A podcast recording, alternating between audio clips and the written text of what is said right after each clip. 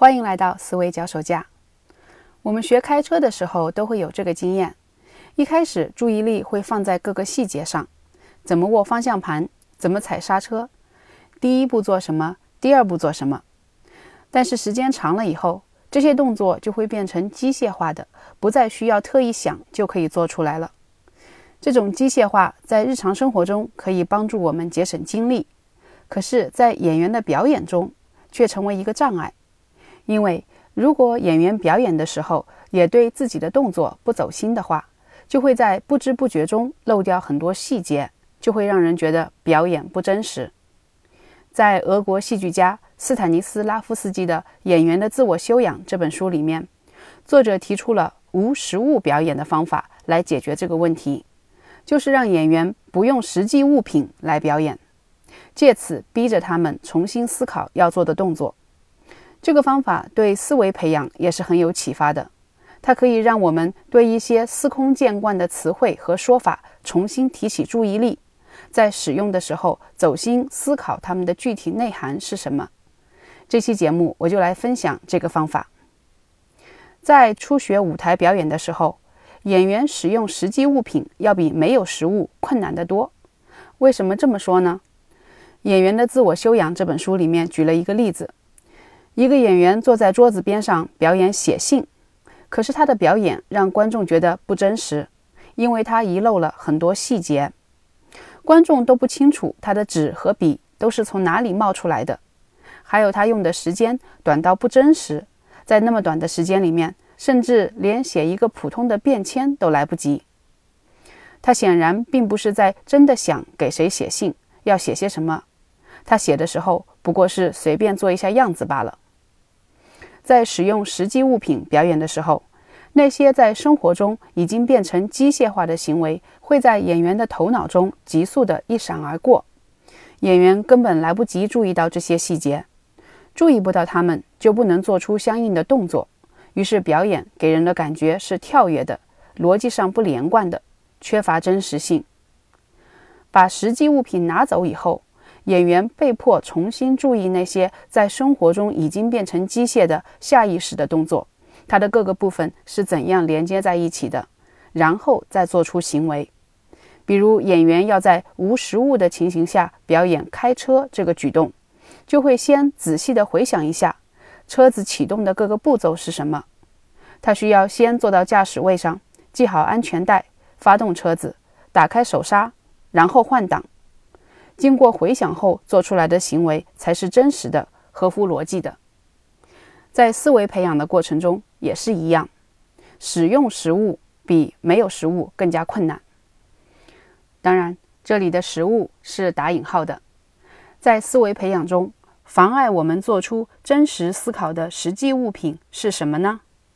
就是那些已经变成了陈词滥调的大词，像理解、分析。都是这样的大词，这些词由于长期不断的在我们耳边重复，几乎已经成了机械性的语言。我们在说它们的时候，只会在头脑中一划而过它们的内涵，却不会仔细的停下来想想它们的细节，就随口说出来了。也就是说，很多时候我们用这些词的时候是不走心的，不过脑子的。在这种情况下。我们可以采用类似训练舞台表演的方法，把食物拿走，也就是先把这些大词拿走，努力用更具体的词来替换它们。这样做可以让我们重新注意到自己的思维过程，反思它的细节内涵究竟是什么。就像“理解”这个大词，其实包含了很多的子类别，像举例说明、阐释、归类、总结概括。推论、比较、解释等等，这些都是理解。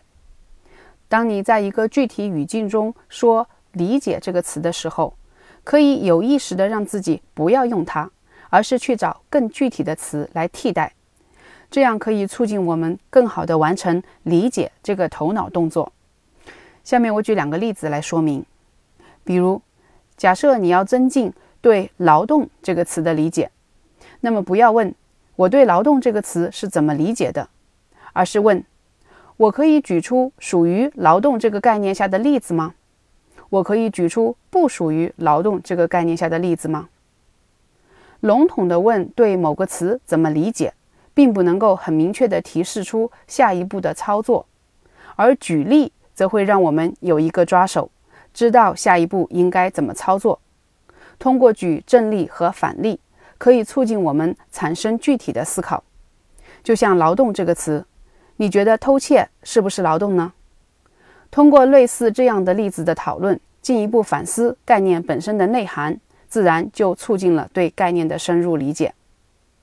再如，你要增进对一句话的理解，不要问我怎么理解这句话，而是问我怎么从其他的维度来阐释这句话。从其他的维度阐释，就提示我要在不同的领域之间建立关联，从不同的角度来观察这个对象。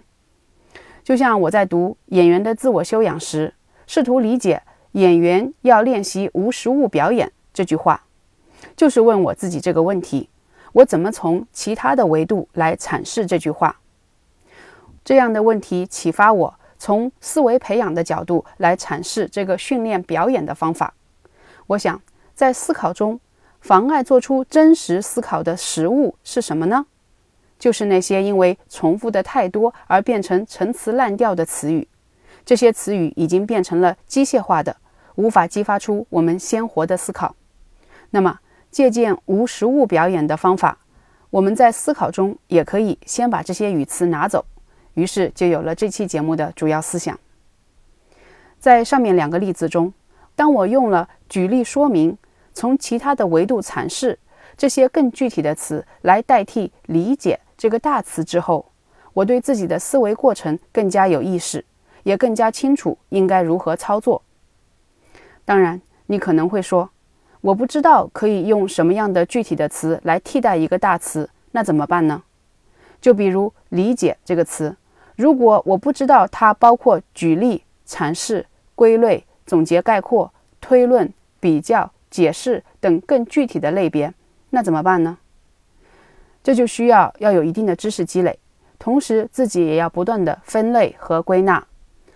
我在本专辑的第十七期《你明白那些大词的含义吗》里面讲过怎样把大词进行分解，有兴趣的朋友可以收听那一期。总结一下本期的内容：学习表演的一个重要方面是要学习怎样重新注意那些已经机械化的身体动作，让每个动作做出来都是走心的。这可以通过无实物表演来训练。类似的，学习思考的一个重要方面，就是要学习怎样重新注意那些已经机械化的头脑动作，让每个说出来的词也都是走心的。这可以通过把大词替换成更具体的词来训练。希望这个想法对你有所启发。这里是思维脚手架，我们下次再见。